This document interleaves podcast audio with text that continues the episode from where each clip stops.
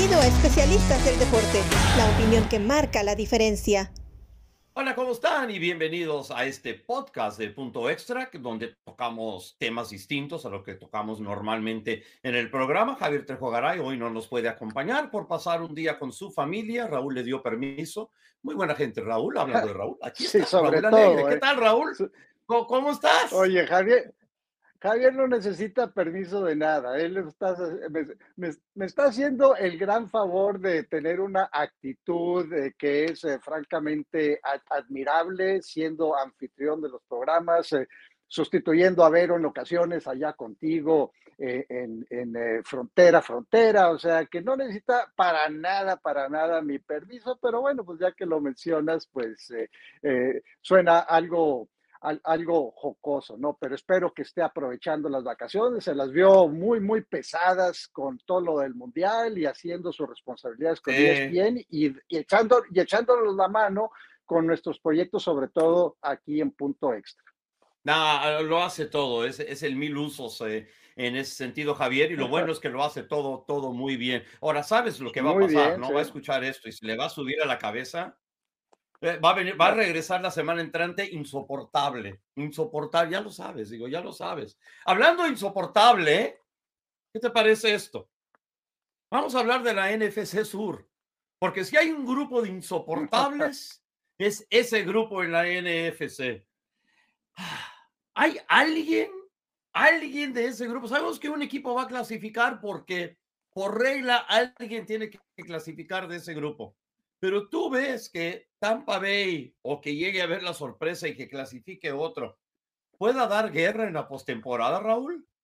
No, la, la respuesta corta es no. Ahora, lo más probable es Porque que vamos a otro tema. Tam- No, no, no, no, que, que- no, pero no, no, aquí hay un par de cosas interesantes que quiero ver contigo, ¿no? Porque cuando vi ese tema de la NFC Sur, eh, veo que hay, hay, hay varios detalles que creo que podrían hacer este tema, que es muy árido, porque los equipos son muy malos, que po- podría ser interesante. El Sí. primero, el primero es eh, si va a haber uno, uno de los cuatro equipos con eh, marca ganadora. El único que tiene posibilidades es Tampa Bay. Tienen que ganar eh, tres partidos al hilo. eh, son eh, contra, van a Arizona, ganable, contra Carolina, ganable, contra Atlanta, ganable. Ok, es probable que ganen 9 y 7. Dieron un gran primer tiempo contra Cincinnati, pero aquí es donde empezamos a ver la, diferencia y cómo quizás extrañen a Bruce Arians, porque Cincinnati, como suele hacerlo, hace ajustes en el segundo tiempo, sobre todo defensivamente. Luan Arumo es uno de los mejores coordinadores defensivos que nadie conoce y tiene un grupo de jugadores que es muy versátil y que ajustan eh, sobre la marcha. Y por otro lado, el equipo de Tampa Bay no, pero uno de los detalles que, que, que, o sea, me mencionabas, pueden ganar. Bueno, lo más probable es que vayan contra Dallas. Y Dallas es un equipo que ha perdido, hablamos en el programa de punto extra de todos los problemas que tiene, sobre todo en, el perímetro. Aquí es, eh, Tampa Bay va a terminar como sembrado número cuatro, de los eh, cuatro líderes de división obviamente va a ser el que tiene eh, peor récord y va a ir contra el quinto lugar. Le dan preferencia al segundo sembrado, va a ir contra el séptimo y el tercero va a ir contra el sexto. Entonces le va a tocar probablemente contra Dallas a menos de que suceda algo inesperado el resto de la temporada. Se enfrentaron la primera semana. ¿Cómo han cambiado los equipos a partir de entonces? Sí, 19-3 el marcador final ahí en ese partido uh -huh. que ganó. Uh, en Dallas, por cierto, lo, lo ganó a Tampa Bay. Y digo, Dallas estaba muy mal esa, esa semana. Recuerda que faltaba todavía. Um, uh, ¿Quién es el número 13 de los Cowboys? Gallup, Michael Gallup faltaba. Michael el, Gallup. El, sí. equipo no uh -huh. se veía bien, sí. Entonces, el equipo se veía muy mal y bueno, pues no sabíamos que iba a ser un mal equipo. Creíamos se fractura Dak Prescott. Que Tampa Bay iba a ser un buen. Y sí, se fractura al final del partido. Dak Prescott, es más, Tampa abrió con dos victorias, abrió ganando a Dallas y abrió ganándole a New Orleans en New Orleans por 20 a 10 y uno creía, wow, ok, este es el Tampa que esperábamos con Tom Brady. Y luego de perder, luego fueron a casa, perdieron contra Green Bay, que al final de cuentas no es gran cosa, perdieron contra Kansas City, que al final de cuentas sí es gran cosa, y ganaron, le ganaron a Atlanta. Pero últimamente el equipo ha perdido tres de sus últimos cuatro partidos. El único equipo que le ganaron fue a Nueva Orleans y a duras penas 17 a 16, pero perdieron contra San Francisco 35 a 7, perdieron contra los Bengals 34 a 23. Le juegan contra Arizona, Carolina y Atlanta para cerrar, eh, para cerrar. Mira, yo no los veo como un buen equipo. Que le puedan ganar así a Dallas porque Dallas no esté jugando bien y que todavía tenga problemas en el perímetro. Bueno, cosas más raras han sucedido, ¿verdad? Porque también los Cowboys en postemporada han encontrado maneras de perder. Pero en cuanto al resto de la división, yo no veo que haya alguien en el resto de la división que, que realmente les pueda dar batalla, que de repente digas, ok, estos equipos aquí pueden despertar y eso puede ser algo problemático porque Atlanta tiene marca de 5 y 9, que es nada más un partido atrás, lo mismo Carolina y Nueva Orleans. Ahora, Nueva Orleans al principio de la temporada creíamos todos que iba a tener una defensa élite, ha sido dos que tres, han tenido problemas ofensivos. Carolina como que sí y como que no, y Atlanta, bueno, también es un equipo que esperábamos muy pocas cosas de ellos y nos dieron un poquito más, un poquito de nada, ¿verdad? Pero todavía creo que el equipo más fuerte de esa división, donde el tuerto es rey, es Tampa. yo pensaba que Carolina podría hacer algo después de haber ido a, Seattle y ganarle de una manera convincente al equipo de Seattle, estableciendo un buen ataque terrestre, pero reciben a Pittsburgh y, Pittsburgh los domina completamente. Y en este momento, Pittsburgh es un equipo que calladito, calladito ha mejorado últimamente. Y, pues Carolina, la realidad de las cosas, controlaba su destino. Ellos podían haber ganado la división, pero esa derrota les costó muy caro. Una última pregunta que estamos en la división. Tom Brady. Tom Brady está teniendo probablemente la peor eh, temporada que ha tenido en su carrera. Cuatro entregas de balón en el segundo tiempo contra el equipo de Cincinnati, dos fumbles, dos intercepciones, no había tenido cuatro entregas desde el 2001, que fue el primer año que fue, que fue titular. Tú lo ves eh, regresando, no a Tampa Bay, porque yo me queda claro que a Tampa Bay no regresa. ¿Tú crees que regrese Tom Brady a jugar por lo menos otra temporada? Mira, el, el hecho de que jugó esta temporada le costó su familia, ¿verdad? Sí. Entonces, eso es lo que creemos que fue el, el, enorme problema. Giselle Butcher no quería que, que jugara más, él decidió que sí quería seguir jugando, lo tiene en la sangre. Yo no sé lo que vaya a decidir después de todo eso. tiene 45 años de edad, no está rodeado del mejor equipo, tiene buenas cosas, pero tampoco, pero también, mira, entre todos los números, 20 pases de touchdown, solamente 7 pases interceptados. Entonces, su promedio por intento es de 6.3, que no está terrible tampoco, pero sí también ha recibido una buena golpiza porque tiene 19 capturas todavía. Yo no sé, mira, hay dos maneras de pensarlo, en donde uno puede decir, ¿sabes qué? Ya 45 años de edad, todo esto, lo que ha pasado, ya quizás mejor es el momento en de que todavía me queda mi salud y pueda yo quizás, este, voy a trabajar para Fox me van a pagar una millonada, todavía voy a poder seguir envuelto en el fútbol americano de la misma manera que Tony Romo está envuelto, ¿verdad? Porque todo el mundo estudia, Tony Romo hace una cosa que es extraordinaria, él estudia como si iba a ser el mariscal de campo de ambos, de ambos equipos de, de fútbol y así estudia él los partidos. Tom Brady puede hacer algo similar. Entonces se puede meter mucho en eso y disfrutarlo. Por ahora es territorio que no conoce y quizás todavía no entiende lo divertido que puede terminar siendo eso. Por otro lado, siendo tan competitivo como es, ¿verdad? No quiere terminar su carrera no estando en posición. Sí, eso es lo que yo veo. Perdedora.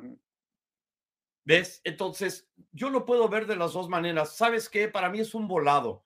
Yo no veo que vaya para un lado o para otro. Yo creo que es un volado y que lo va a pensar bien y luego va a tomar la decisión de qué es lo que va a hacer y si decide ser el compañero número uno de Kevin Burkhardt ahí en la cabina de televisión de Fox. De, Fox o de CBS? va con Fox, tienes razón, va con Fox. Él, va Fox. él va, ya le están pagando 18 millones de dólares a Tony Romo, no van a volver a hacer lo mismo con otro. Sí, sí, no, tienes toda la razón, es Fox, es Fox. Eh, sí, no, mira, yo, yo coincido contigo, no creo que se retire con una temporada perdedora. Mucha gente dice que ya está acabado, pero lo mismo decían en el 2019 y si compara sus números de 2019, eh, completó el 61%, un poco más de 4 mil yardas, 24 touchdowns, 8 intercepciones. Aquí va, tiene 3.897 yardas, tiene 20 touchdowns y 7 intercepciones y faltan todavía tres partidos. Yo creo que regresa también por el hecho de que perdió a su familia. Dijo, bueno, si ya sacrifiqué a mi familia, pero él sí va a escoger a un lugar donde tenga la mesa puesta. Bueno, pues eh, eh, entre los temas que tenemos para este podcast, sí, no, ni de chiste, no, no va un equipo de, de, reconstrucción. Oye, esa es la especialidad de la casa en Indianápolis. La especialidad de la casa tener corebacks, no, no, mira, él, va a ir a un lugar donde tiene la, la, mesa puesta. Y hablando de equipos que tienen la mesa puesta, uno de ellos es Baltimore, pero tienen una gran defensiva, una defensiva que es mucho mejor con la llegada de Roquan Smith, pero que sufrieron la baja de Lamar Jackson hace dos partidos, ya faltó a uno, se, se estimaba que iba a estar fuera de dos a tres semanas, no ha entrenado esta, e, esta semana reciben un equipo de Atlanta que lo único que hace es correr bien con el balón y de hecho lo hacen eh, muy bien. Son el segundo, aquí los tengo como el tercer mejor eh, equipo corriendo con el balón, pero pues perdieron, acaban de perder a otro receptor, a David Duvernay, que era el único que pues más o menos estaba rescatando. Se vieron forzados a firmar a Sammy Watkins. tenían ellos el liderato de la división, lo acaban de perder pero enfrentan a Atlanta, enfrentan a Pittsburgh, a quien le ganaron hace apenas unas eh, tres semanas y cierran contra Cincinnati. Eh, veo complicado que ganen la división. ¿Tú los ves todavía en postemporada y siendo factor? Mira, si logra recuperarse Lamar Jackson, entonces, yo, es difícil es diferente, totalmente en contra de ellos. Digo, eh, hasta ahora, mira, el equipo lo está haciendo con Tyler Huntley y hasta Anthony Brown tuvo que jugar porque estaba, se lesionó Tyler Huntley. Huntley no es la gran cosa, ¿verdad? Pero entonces, cuando tienes un mariscal de campo que es segundo, tercero y no te está rindiendo y el equipo sigue siendo competitivo, entonces una vez que regresa el quarterback titular, especialmente cuando es alguien de la calidad de Lamar Jackson, que es un ex MVP de la liga, entonces tienes eh, oportunidades y creo que las cosas van a, van a estar bien. El equipo terrestre es muy bueno, equipos especiales son muy buenos eh, también. Entonces, mira. Pero ya no tienen a Duvernay, que era uno que regresaba muy bien, muy bien eh, patadas. Entonces, eso afecta, eso afecta. Absolutamente, pero mira, la semana pasada promediaron 7.1 yardas por acarreo y eso es sin Lamar Jackson, que es parte clave del juego terrestre, ¿verdad? A mí más lo que me preocupado de, de, los Ravens es cómo han cerrado partidos, decisiones que han tomado, jugadas que han hecho y cosas donde parecían que tenían victorias hechas y las han terminado convirtiendo en derrotas. Y no es mucho, ¿verdad? Porque solamente tienen cinco pero ¿no te ha dejado ese sentimiento Baltimore ese como que no te da confianza al final del partido? No, eh, definitivamente. Y esto lo vimos eh, contra Cleveland, un partido en el que estuvieron eh, prácticamente perdidos. O sea que, pues, la realidad de las cosas es de que con defensiva puedes competir, con defensiva puedes estar siempre en los partidos, pero al final de cuentas, eh, como bien lo dice, si, si no está Lamar Jackson, eso les va a afectar. Y las decisiones que, que pueda tomar eh, eh, John Harbaugh a, final de partidos en cuestión de jugadas, planes de juego, los planes de juego, el plan, el plan de juego terrestre que tiene el equipo de Baltimore es para mí de los más sofisticados que hay en la NFL, lo acabas de decir, más de siete yardas por acarreo. Son eh, uno de los, eh, después de Chicago, el segundo mejor equipo corriendo eh, con el balón, pero pues al final de cuentas es manejo de partido y un juego de pase que es franca, francamente el, único jugador que tienen todavía rescatable es Mark, Andrews. Y por lo mismo, todos los equipos le hacen coberturas dobles o, triples a, Mark Andrews y pues no ha terminado siendo factor del resto. Y no hay jugadores eh, eh, por afuera que, puedan ellos. Y la, otra cosa que les ha costado es eh, conseguir touchdowns. O sea, llegan y pues obviamente tienen un excelente pateador que falló, de hecho, dos goles de campo, Justin Tucker en, el juego contra Cleveland. Pero metió uno de 53, uno le taparon y el otro se, lo falló. Y, el otro lo falló. O sea, pero al final de cuentas anotaron solamente tres puntos. Eh, creo que una vez que llegan, que penetran la, la, yarda 20, que están en el red zone, se vuelven de más de conservadores porque saben que tienen tres puntos asegurados y eso va con las decisiones de John Harbaugh que acabas de mencionar. Sin duda. Me hiciste una pregunta si creo que van a ganar la división. No. Cincinnati, que está jugando súper, súper bien. Se ven como el equipo que llegó al Super Bowl el año pasado. Tienen ventaja de un juego sobre Baltimore. Cincinnati marca 10 y 4. Baltimore, Baltimore ya les ganó. Para mí, ¿eh? Cincinnati termina.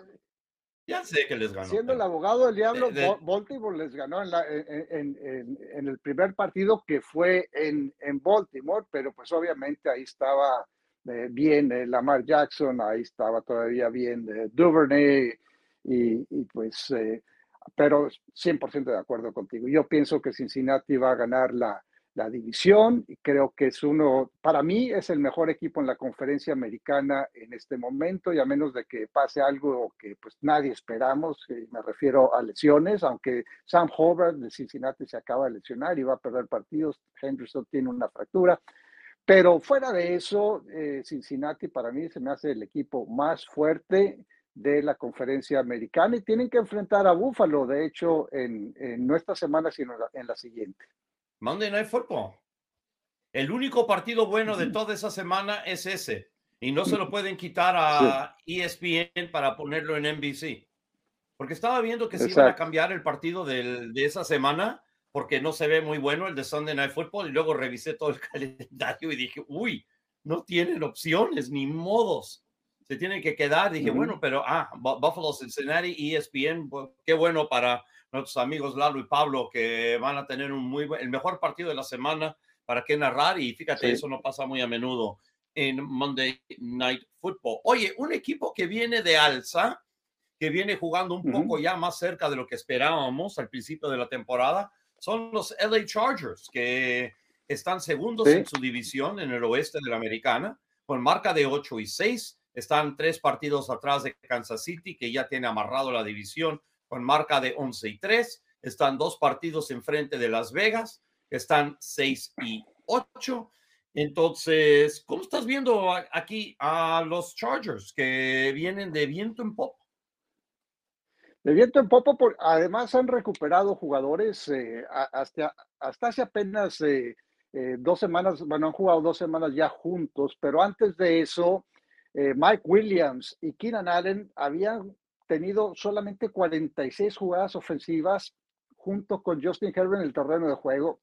Recordarás que en la segunda semana de la temporada Justin Herbert sufrió una lesión en las costillas, nunca nos dijeron si hubo fractura o no, nos dijeron que era una lesión muy dolorosa y no fue el mismo Justin Herbert de, otros años, pero sin contar con sus, ni con Mike Williams, ni con Keenan porque ellos estuvieron, ambos estuvieron fuera en, varios partidos para el equipo de, los Chargers, pero ahora regresan el equipo ya empieza a carburar ofensivamente. No es eh, la ofensiva que todos esperamos. Defensivamente han quedado a deber, siguen siendo una defensiva terrestre bastante vulnerable.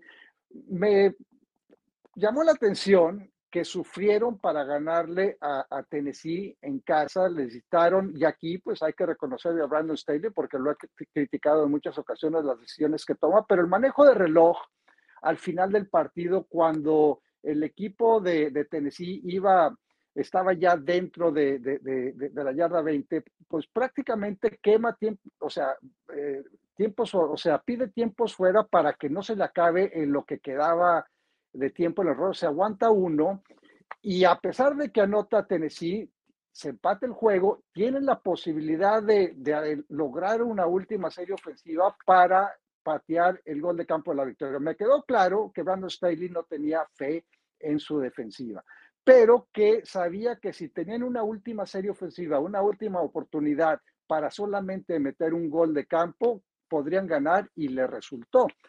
Ahora, viendo el calendario que les toca, no es un calendario para nada eh, complicado. Van a Indianápolis en Monday Night Football. Este, este no está tan atractivo como, el que sigue. Reciben a los Rams, que pues, los, vimos eh, jugar el, pasado lunes, y reciben a Denver, que pues ha, ha sido un equipo eh, lamentable. O sea, pero estaba yo haciendo el programa de Fantasy y por cierto siento mucho que hayas quedado fuera, mi querido Roberto, en Fantasy, pero estaba haciendo nuestro programa de Fantasy. Ay, ay, ay, digo, contra el P, estábamos número uno, estábamos número uno y luego nos fallaron. Me pasó el año pasado. El año pasado me pasó exactamente lo mismo. El año pasado me pasó exactamente lo mismo. Yo fui el número uno y quedé eliminado en la primera ronda. Pero bueno, estábamos haciendo el equipo de fantasy y Diego Sotres, que, que es de los colaboradores, es fan a morir del equipo de, de, los Chargers. Y le dije, oye, pues debe estar muy contento porque van 8 y 6, eh, tienen un calendario relativamente fácil, van contra Indianapolis, reciben a los Rams eh, y, y me hace, no, no, no, no, no, no, no, no, no, no. Estábamos en la misma posición el año pasado. Estábamos 8 y 6, fuimos a jugar a Houston y Houston nos metió una paliza, ganamos el, el otro juego y terminamos perdiendo un partido que fue de, de, playoff literalmente contra el equipo de los Reyes. Me dice, no estoy para nada tranquilo. ¿Tú crees que eso podría aplicar o que aprendieron de la elección del año pasado, los, eh, sobre todo Brandon Staley. Híjole, si no aprendieron. Digo, el partido ese contra, contra Las Vegas fue terrible porque pidieron ese tiempo muerto y cambió la mentalidad de Las Vegas. Las Vegas se iba a conformar con el empate y, los dos clasificaban. Sí.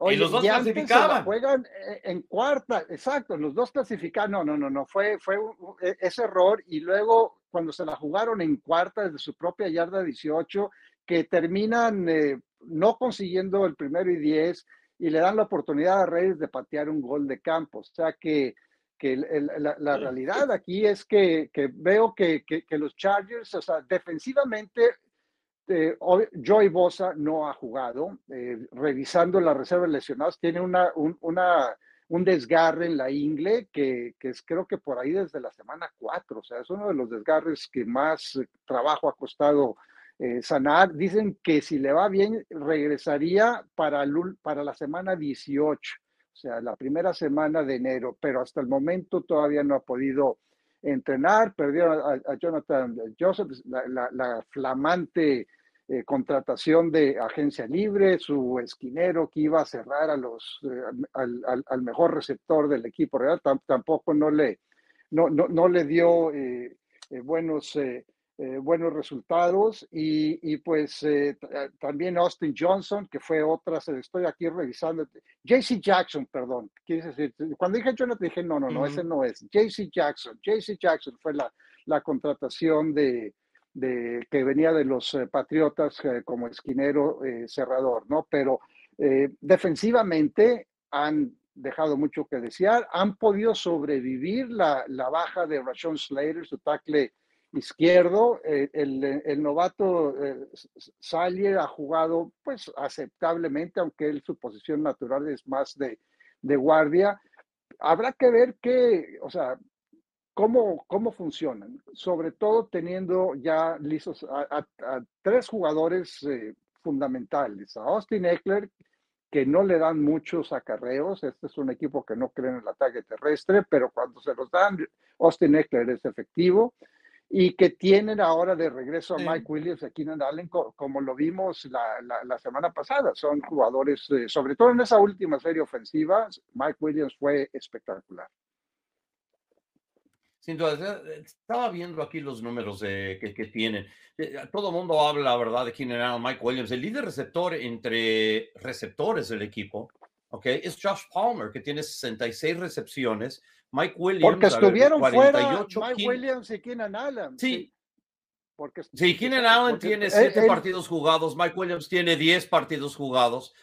Keenan Allen tiene 47, Josh Palmer tiene 66. Dependen mucho de Austin Eckler en el juego aéreo. Él es el líder con 95 recepciones, 115 pases en, su dirección. Eh, se me hizo interesante eso. Sé que han estado lesionados, ¿verdad? Y que no han podido jugar todos los partidos. Otra cosa que se me hizo interesante, la, defensiva de los Chargers en los últimos dos partidos ha sido malo eh, contra el juego terrestre. 4.76 yardas por acarreo. Esos no son números buenos.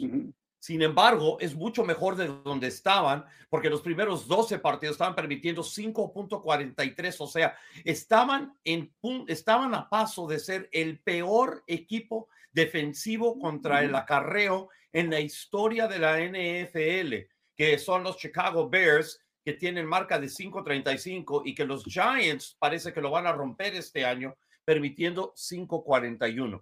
Entonces, obviamente la, la ausencia de Bosa cuenta ¿verdad? Es costosa porque él afecta en todo el juego, sea aéreo o, o acarreo, lo necesitan, pero ofensivamente es un equipo que tiene muchísimo talento, que ha sanado al tiempo adecuado y tienen a uno de los mejores mariscales de campo de la NFL, que es Justin Herbert, que ya tiene más de cuatro mil yardas en lo que va de la temporada.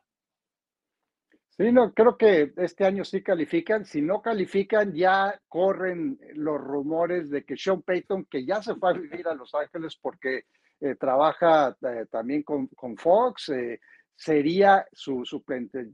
Aquí Sean Payton está escogiendo a dónde se va a ir. Podría ser Dallas, podría ser si se llega a retirar Sean McVay. ¿Te acuerdas que hubo rumores de que se retiraba? Probablemente con el equipo de los Rams pero también eh, podría ser el equipo de los Chargers si las cosas se le derrumban a Brandon Staley, pero me sorprendería que eso sucediera esta temporada. McVeigh fue, cuando ganaron los Rams el año pasado, ¿no fue McVeigh el entrenador en jefe más joven en la historia en ganar el Super Bowl? Ahora ya están hablando del retiro.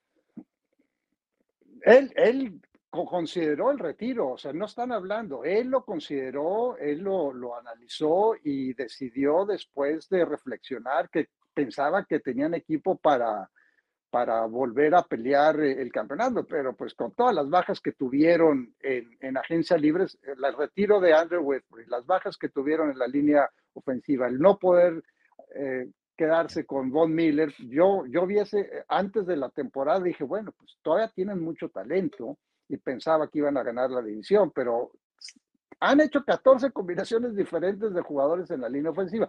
No sé si esa frustración sea lo que incline la balanza a favor de que se retire McVeigh, pero pues eh, gana bastante dinero y pues quizás de comentarista, pues con lo que le van a pagar a Tom Brady, creo que son que 370 millones de dólares le van a pagar a Brady sobre qué, creo que 10 años, una cosa así ridícula, a McVeigh le ofrecerían algo similar, ¿no? Entonces, eh, no descartes ahorita. Sean Payton, eh, los rumores son que podría quedarse como coach de alguno de los dos equipos en Los Ángeles, pero son solo rumores. Brandon Staley tiene que calificar regresando al equipo de, los Chargers.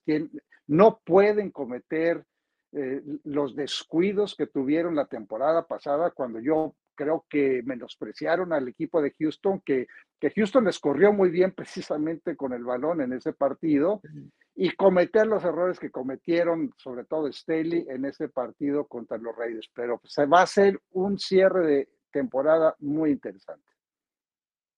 Como siempre, es la NFL. El rey de los deportes aquí en Estados Unidos, aunque se le diga al béisbol el rey de los deportes.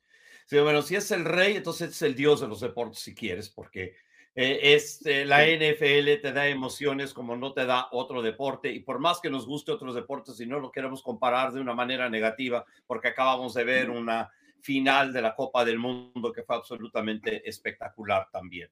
Entonces, no, eh, no es que queramos hacer una comparación, pero la NFL es la, es la NFL, sin duda, y por eso tiene el rating que tiene aquí dentro de Estados Unidos y eh, siempre levanta popularidad dentro de la afición hispana y de la gente que, que lo termina viendo. Entonces, con eso cerramos este punto extra, este podcast de punto extra. Siempre divertido platicar con mi buen amigo Raúl Alegre sobre todos estos temas de la NFL.